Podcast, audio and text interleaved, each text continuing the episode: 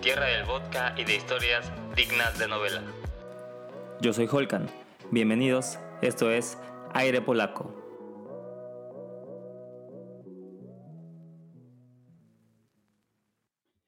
Bienvenidos al capítulo número 4 de Aire Polaco. Por si nos escuchan por primera vez, Aire Polaco es un podcast sobre historias singulares, ocurridas u originadas en tierras polacas.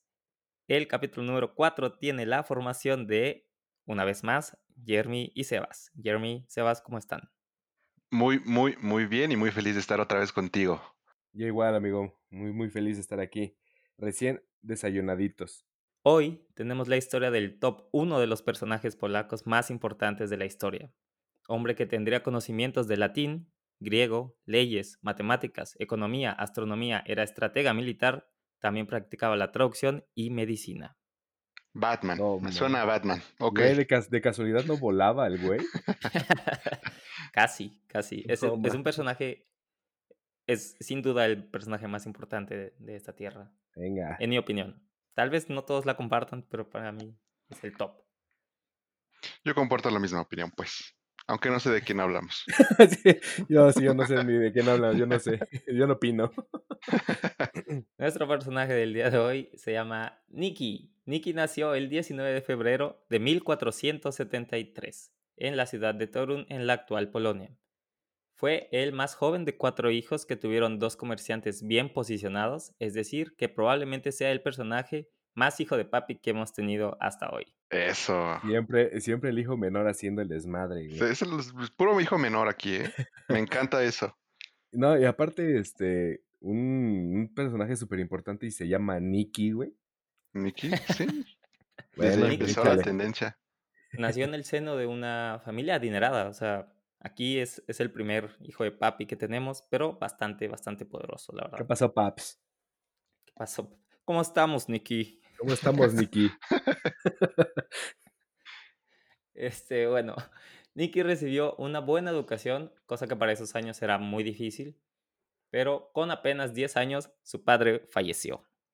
Ah, ya empezamos, güey. sí, Bueno, pero al menos le dejó billete, ¿no? Todas, nuestras, nuestras historias tienen muerte de papá prematuro, güey, así. Pero bien gacho. Sí, es como lo que necesitas para triunfar es que tus papás mueran entre los 7 y 11 años, ¿no? Parece, parece que es. En esos tiempos, güey. Rayos. Si no, no, no, no vale. En ese momento, cuando fallece su padre, eh, su tío materno, de nombre Łukasz Watzenroth, no me juzguen, es un apellido que no está en polaco, pero vamos a decir el tío Lucas. Tío Lucas. Tío Lucas. El tío Lucas, quien era el obispo de la catedral de un pueblo de Polonia, y decidió hacerse cargo de Nicky para que continuara su formación académica. ¿Era, el tío mañoso? Espero que no. no. no, lo sé, güey. Que si no, ya había sufrido mucho el, el chavo, ¿no? Que tiene, Fue por Nicky, güey. Tiene muchos atributos que lo señalan, güey. No me gusta pensar en eso. La verdad que no estaría muy sorprendente, ¿no? Se sabe de la iglesia mucha historia. ¿Quién sabe, güey? Es el tío, es obispo, y es, un clásico, es una combinación peligrosa. Y se hizo cargo de él. Y se hizo cargo de él. Y aparte el morro tenía varo, entonces le convenía por todos lados. Pero bueno, esperemos que haya sido un gran obispo y una gran persona. A ver. Regresamos a los capítulos anteriores. Pedófilo, güey, pedófilo. en 1491 y con 18 años, Nicky ingresó en la Academia de Cracovia. Era la única universidad en Polonia y una de las pocas en esta parte de Europa, donde se formó en humanidades. Eh, ¿Te imaginas el examen de admisión, güey, para entrar? No, ma. Güey, yo creo que o sea, si podías pagar, entrabas, güey. O sea, no había muchas y era de ricos de estudiar, güey.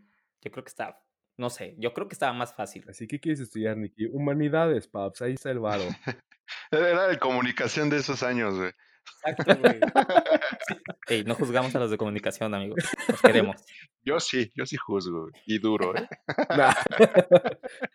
bueno, eh, el fervor intelectual de la ciudad seguramente fascinó al joven Nicky que sin embargo no llegó a terminar sus estudios allí. Ah, soberbio el vato, soberbio. Como un niño rico que se cambia de escuela. Exacto. Los conozco, los conozco, perfectamente. Sí, sí.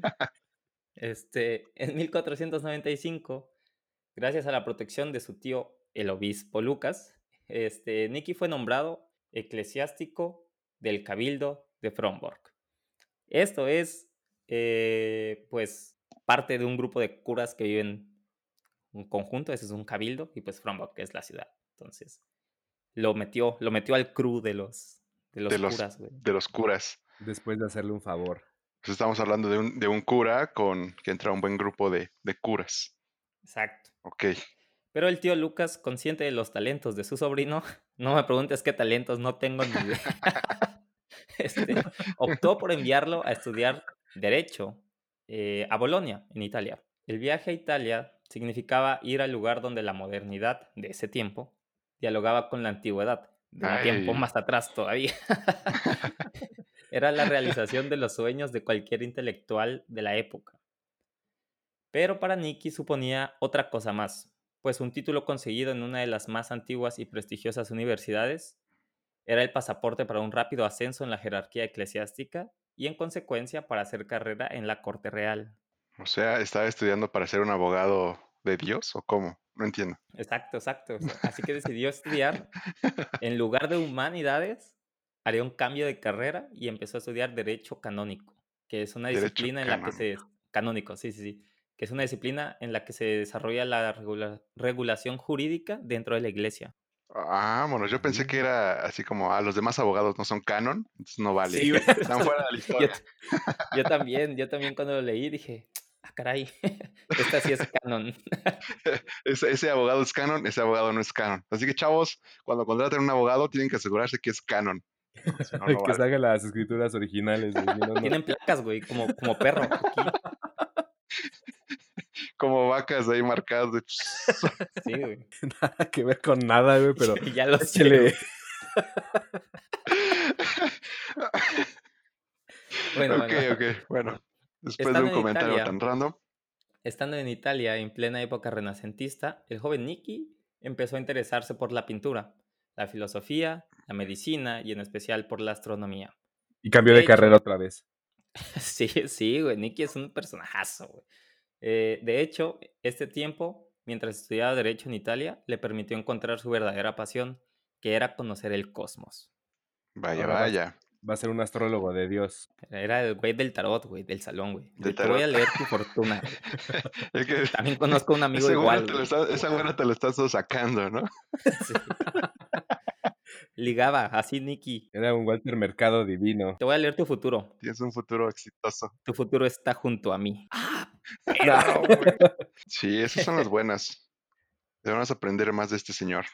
ya, por, ya sé por dónde va este camino, pero sigue, exacto, Exacto, Así que como pueden tal vez adivinar para estas alturas, nuestro Nicky es ni más ni menos que Nicolás Copérnico. Copérnico, el señor Copérnico. Muy bien, muy bien. ¿Cómo le dices Nicky, güey, a Super Nicolás Copérnico? Güey, le decíamos Lolek al Papa, güey. Ah, sí, cierto, güey. Le decíamos Chip a Chopin, güey. O sea, aquí eso trata, güey. Chopin era el mero, mero pianista. El emperador. Son, son compas de la vida. Ok. Entonces, estando en Italia, Copérnico se puso en contacto con el famoso astrónomo boloñés Domenico Novara, a quien acompañó en sus observaciones más como asistente que como discípulo. Por soberbio, güey. Claro. güey. Porque seguro se va a cambiar de carrera y me va a dejar a medias. Chale. Sí, güey. Eh, Puedo estar contigo solo de oyente, joven, porque la neta. No... Ya, no hay cupo. Ya no hay cupos. Pero si no te molesta sentarte en el suelo, adelante. Finalmente, después de su estancia boloñesa, tampoco concluyó con la obtención de un título de estudios, como se esperaba de él. Rayos. ¿Cuántas carreras van? ¿O cuántas? dos. Dos, ok. empezó humanidades y después se fue al derecho eclesiástico, pero tampoco lo terminó. Quebró, ok. Un chavo desorientado, ok. Indeciso, indeciso, indeciso. Sí, yo creo que tenía que ver la falta de sus padres, ¿no? Ahí. Güey, pues desde los 10 años y que su tío lo anda ahí cuidando. que tenía con su tío, güey, pues sí, no, es cualquiera. ¿Cómo, ¿Cómo voy a defender legalmente a este grupo de gente? Mejor. Caso perdido. No, ¿cómo se lo explica al juez? A ver. Yo soy la defensa y el demandante. no más. Según quién, eh, tengo la, la, la, palabra del Señor. sí, a huevo. Y tengo a Dios de testigo. Tengo a Dios de testigo, güey. Eh, ¿Dónde estaba? ¿Dónde estaba? Sí, pese a ello, al regresar a Polonia, Nicolás consiguió el permiso del Cabildo de Fromborg para volver a regresar a Italia. Esta vez, él se comprometió a estudiar medicina. Medicina, ok, ok. este... La cosa es que era una ciencia mucho más empírica para esos tiempos y que seguramente correspondía mejor con el verdadero interés de Copérnico, que era la observación de la naturaleza tal cual. Y pues realmente para esos tiempos la medicina, pues, güey, o sea, no son los médicos de hoy en día, o sea, es, hmm, te ves chaparro, use tacones, listo, güey, médico, güey, sí, güey. Al final de, uff, vaya día. Señora, está embarazada, se ve estresada, fúmese estos 10 cigarros, por favor, sí, güey. para quitarle el estrés. Amárrese piedras en los talones. Yo qué sé, güey, o sea. Póngase alcohol en el ombligo. Seguramente la medicina de esos tiempos. Mm, pero bueno. Este, así, en 1501, Nicolás Niki Copérnico volvió a Italia, precisamente a Padua, considerada entonces la meca de las ciencias naturales.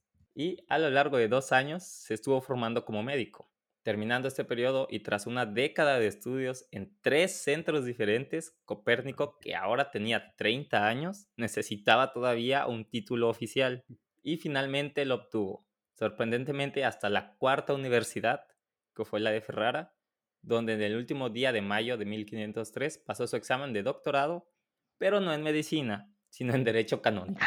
O sea, ah, siempre sí. En nutrición, ¿no? pero esta vez era eh, artista gráfico. Ah. ¿Cómo, ¿Cómo estuvo eso? Sí, sí, sí andaba bailando Paps. Sí. Tengo un proyecto, Paps. Ah. Se va a poner perrón. Algo que se dice es que también mientras estudiaba en Italia, conoció a Leonardo da Vinci. Pero no me consta, no me consta, aunque sí son contemporáneos, pues Leonardo tenía aproximadamente 51, 51 años en ese momento. Y pues era en Italia, estaban ambos. Entonces hay chance. Eh, de vuelta a Polonia, pasó los primeros años al lado de su tío, como su secretario y médico personal. Mm.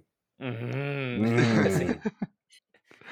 Como su secretario y médico personal en el castillo Litzbark Barminski, residencia del tío obispo. Ay, cabrón, o sea, se hizo mi... Todavía tenían el varo ahí, todavía lo tenía. La familia de Nicky era de varo, güey, eso está clarísimo. Eh, pinche Nicky, güey. Alrededor de 1510, tío y sobrino empezaron a distanciarse. Al envejecido Road, es decir, al tío Lucas, que moriría dos años después, no le gustaba la pasión científica de Copérnico y su aparente falta de ambición para obtener cargos más importantes. El astrónomo dejó que Litzbar Barminsky dejó, el astrónomo dejó Litzbar Barminsky, que es el lugar, y se trasladó a Fromburg. Eh, allí, gracias al poder de su tío, fue nombrado primer canciller y después administrador de los bienes de la catedral. Sin embargo, nunca llegó a tener el derecho a dar misa porque nunca fue ordenado sacerdote y no llegó a ser sacerdote nunca. Nunca. Qué, suerte. Sí, pues lo que viene después, ¿no? Ok.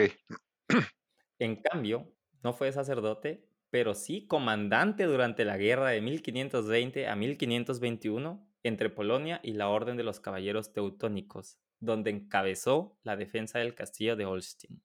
Ay, cabrón. Así que Nicky se agarró a chingazos con los teutones. Ah, Agarró a sus guarros y los mandó a putearse, güey. Cámara, paps.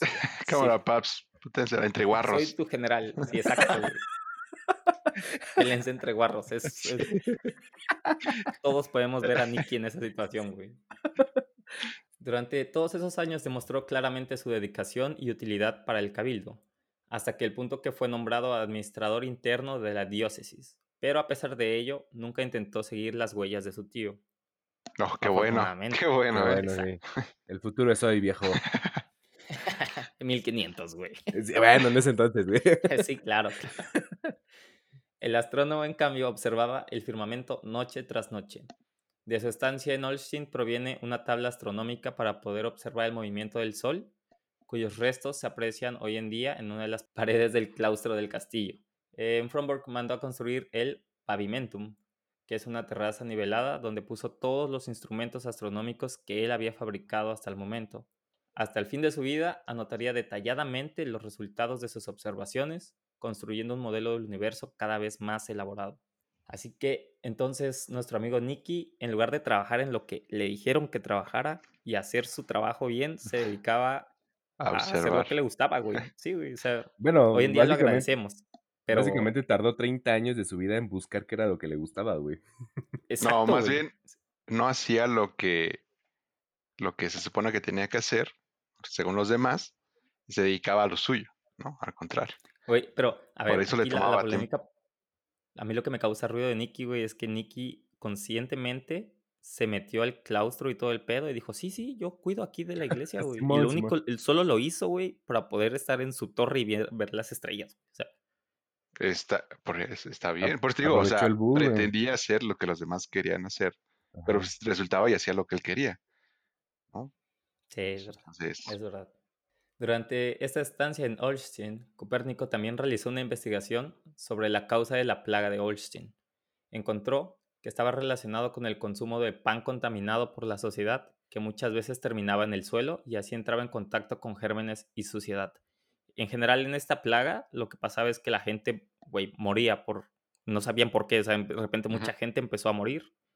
Y este güey empezó a hacer una investigación y empezó a decir, güey, a lo mejor a lo mejor, güey, no me hagan mucho caso, pero es el pan de la verga que están comiendo porque está en la calle, güey. Tal vez si lo recoges del piso y te lo comes, no sé, puede que tenga algo. De ahí viene la palabra pandemia, ¿no? Ah, de ahí vino la palabra pandemia, güey. la perro, güey. Pero eh, para que la gente se diera cuenta de que están comiendo pan sucio, se le ocurrió la idea de untarle previamente mantequilla para que toda la sociedad sea visible. La sociedad realmente dejó de comer este tipo de pan y la plaga desapareció poco después. La costumbre de untar pan con mantequilla se hizo popular en toda Europa a partir de ese momento. Ah, eso. Ah, le agradecemos ahí. Era influencer el canigo, era influencer. Está cabrón, güey. Era influencer, güey. Verte, A este güey le debemos eso de ponerle mantequilla al bolillo. Qué buena influencer, mi amigo el Nicky. Exacto, güey. No hay mucha información, la verdad, sobre su vida personal, porque estamos hablando de los 1400, 1500 pero su buen amigo Tiedman Gis, obispo de Geumno, lo, lo describió como una persona poco sociable e inmersa en sus propios asuntos. En este sentido, en 1538 apareció un enigmático personaje en su vida y del único que se le conoce algo de polémica, que era Anna Schilling, Anna que era su amo. Schilling. Schilling. Anita, güey. Anita, Anita para los amigos. Exacto, güey. Y Paniki, güey, porque era su ama de llaves. Para ah. Su supuesta intimidad con Nicky se convirtió en un tema de chisme hasta que el obispo del... güey. pero este güey era, era parte del clero, güey. Sí, pero no era sacerdote. Tal cual. No, no, no, era sacerdote. Eh, era tema de chisme entonces hasta que el obispo de Barmia, Juan Dantisco, obligó a Copérnico a alejarla de él. Schilling Anita. Tuvo que irse entonces de Fromborg y Copérnico se quedó otra vez solo con sus obligaciones y sus pasiones científicas. No mames, qué mal pedo, güey. Ah. Sí. Se la corrió el jefe, güey. ¿Cómo que se la, se la corrió al jefe o cómo? no. Hablen claro, por favor. Estoy disperso, amigos. En 1540 apareció en la vida del astrónomo la persona más importante para su futura fama, George Lucas. Ah, Joaquín. George Lucas, sí. Este, pues desde hace unos 30 años circulaba por Europa en copias manuscritas un breve tratado de Copérnico, en el que refería, aunque sin dar pruebas matemáticas, las bases generales de lo que hoy es la teoría heliocéntrica, que situaba al Sol en medio del universo y a la Tierra girando a su alrededor. El texto titulado Comentario Luz se hizo famoso entre los astrónomos. Me voy a permitir resumir dicha obra de la siguiente forma. Todas las esferas giran en torno al Sol. No tengo pruebas, pero tampoco dudas.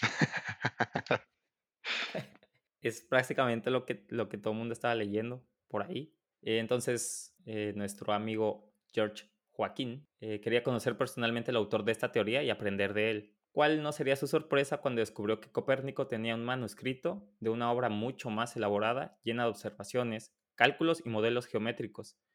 No se sabe cómo, pero George logró convencer a Copérnico para que le diera permiso de escribir y publicar esta obra. Dentro de la obra no solo proponía al Sol como centro del sistema, sino que la Tierra estaba sometida a tres movimientos diferentes, que giraba alrededor del Sol, sobre sí misma y tenía una declinación angular en su propio eje. Para demostrar todo eso, el astrónomo ofreció también un gran número de cálculos y dibujos que ilustraban sus ideas. No manches, imagínate todo eso solamente con la observación, güey. Estaba muy cabrón. Estaba güey. Y, y chorros de cálculos. Hasta ese momento, toda el- la historia estaba basada en que la, la Tierra era el centro del universo, güey. Entonces, Ah, es un giro enorme, güey. Mientras leía de eso, había muchos comentarios como que lo ponían a él como el verdadero revolucionario científico. De hecho, se llama revolución, revolución copérnica, güey. Pues es que no es nada más eso, es como es la idea filosófica de que nosotros dejamos de ser el centro del universo y pasamos a ser alguien más, ¿no? Entonces, ese golpe, imagínate que toda tu vida estás creyendo en algo y te lo cambian de un día para otro, pues, Sí, pues todas las sí, personas sí, entran en pánico. Exactamente, por eso es que se le llama la revolución copérnica y se le considera como neta uno de los grandes, grandes de verdad de la historia. Sí, el fácil. Papa, güey, nada, güey. Este, bueno, sí, en estos momentos la autoridad era la iglesia, así que dedicó su obra al Papa Pablo III. No Juan Pablo, Pablo, Pablo III. Pero ¿y Juan Pablo II, ¿Te imag- nos Juan Pablo II todavía no. Sí, Ah, pero eso era Pablo, no, ¿no? es- Pablo. Pablito, ok, Pablito Mix. Y siendo clérigo, Copérnico sabía que iba a tener mucho hate de la iglesia Chido. y porque esto significaba un cambio a, a todo. güey. Así que escribió en el prefacio de su obra, el nombre de la obra se llama Sobre las revoluciones. La siguiente lo- fue lo que él puso en su prefacio. Si por casualidad hay charlatanes que, aun siendo ignorantes de todas las matemáticas, malignamente distorsionan su sentido, se atreven a rechazar y atacar esta estructuración mía, no haré en absoluto caso de ellos. Las matemáticas se escriben para los matemáticos, a los que estos trabajos nuestros, si mi opinión no me engaña, les parecerá que aportan algo a la República Eclesiástica, cuyo principado tiene ahora usted, su santidad. Ay, cabrón, o sea, no apto para mentes chicas. Sí, güey, o sea, ese güey le dijo, güey, Sí, güey. léelo, si no lo entiendes, no comentes, carnal. Ah, si no lo entiendes, no es mi pedo, carnal. Sí, güey. Sí, desde esos años había odio. Se me hace súper chido, güey, que ese güey de una vez dijo, güey, yo me voy a adelantar, yo conozco a los míos, mejor. Así, güey, si lo lees y no lo entiendes, tú te vas a sentir tronco, güey, no es mi pedo. Pero tampoco te, te sientas mal, es común. Sí. No te sientas mal, soy mejor que tú. Sí, güey. Es cosa de Dios. Uh. Y lo dice el mero, mero abogado de Dios. Tengo derecho. Tengo derecho. Objeción, pum. Cosa a lo que la iglesia respondería prohibiendo la teoría heliocéntrica hasta 1616, No, ma. aunque los astrónomos que pudieron leerla siempre la daban por cierta. Es que, güey, ¿cómo no le hacen caso si ese güey es canon? Es, es canon, exacto, güey. Güey, pero era tanto pedo que la iglesia dijo, ah, sí, no entendemos, cancelado. ya, güey. Así pasa, así pasa. Sí, No entendemos. Censura. En 1542, Nicolás Copérnicus sufrió una hemorragia cerebral que resultó en una pérdida del habla y parálisis parcial.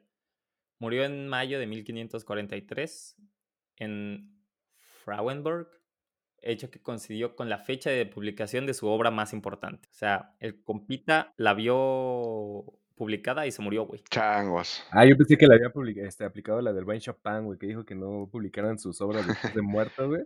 Y les valió barriga. les valió madre, pero no, no, no, no. No, no, ese güey sí le alcanzó a ver. O sea, más o menos, ¿no? Porque está polarizado, güey. Pero, Eh, sí, pero la vio y dijo, ¿Dónde a están huevo. mis escritos?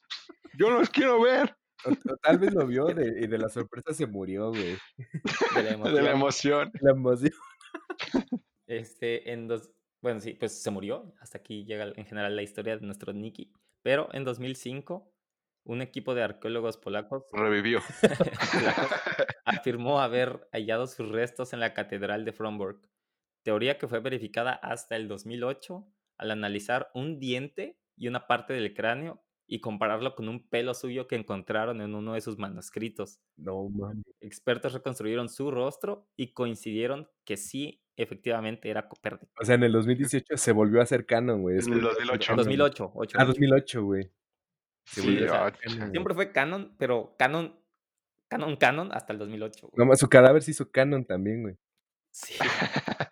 Hoy en día descansa en el mismo castillo, pero ahora su lápida tiene una representación del, del sol con esferas alrededor de él, que es su propio modelo. Es la única persona que yo sepa que tiene su propia lápida con su trabajo encima, güey. Es que está buenísimo su chamba. Así como cuna de bebé, ¿no? Que esté el sol y los planetas girando, güey. Así me lo Exacto. imagino. Qué buena chamba, ¿eh? Y esa fue nuestro airecito, amigos, porque fue muy corto. Sí, fue un Nuestro airecito. airecito. Pero es, es Estu- Estuvo muy coquetón. Pero, güey, ¿de qué personajazo estamos hablando, güey? exacto, güey. Es una pena no, no tener más eh, información. Más de él, güey. información. pero de verdad es, es complicado. Pero de todos modos tiene sus, sus grandes aportes, güey. Sin pedos yo considero que es el más, más importante. Sí, güey. De Polonia. Sí, sí. Por- por- probablemente en el top 5 de la historia mundial, güey. De la ciencia mundial. Del, del, del mundial. Oh, no, no, no, quizás no el top 5, pero sí en el top 10 se ha de estar, ¿eh? Porque te digo, ese giro copernicano que le da de vuelta la idea no nada más al, al mundo científico, sino al mundo filosófico, religión. Y no hables de eso. Hay que lavar la, la boca con jabón.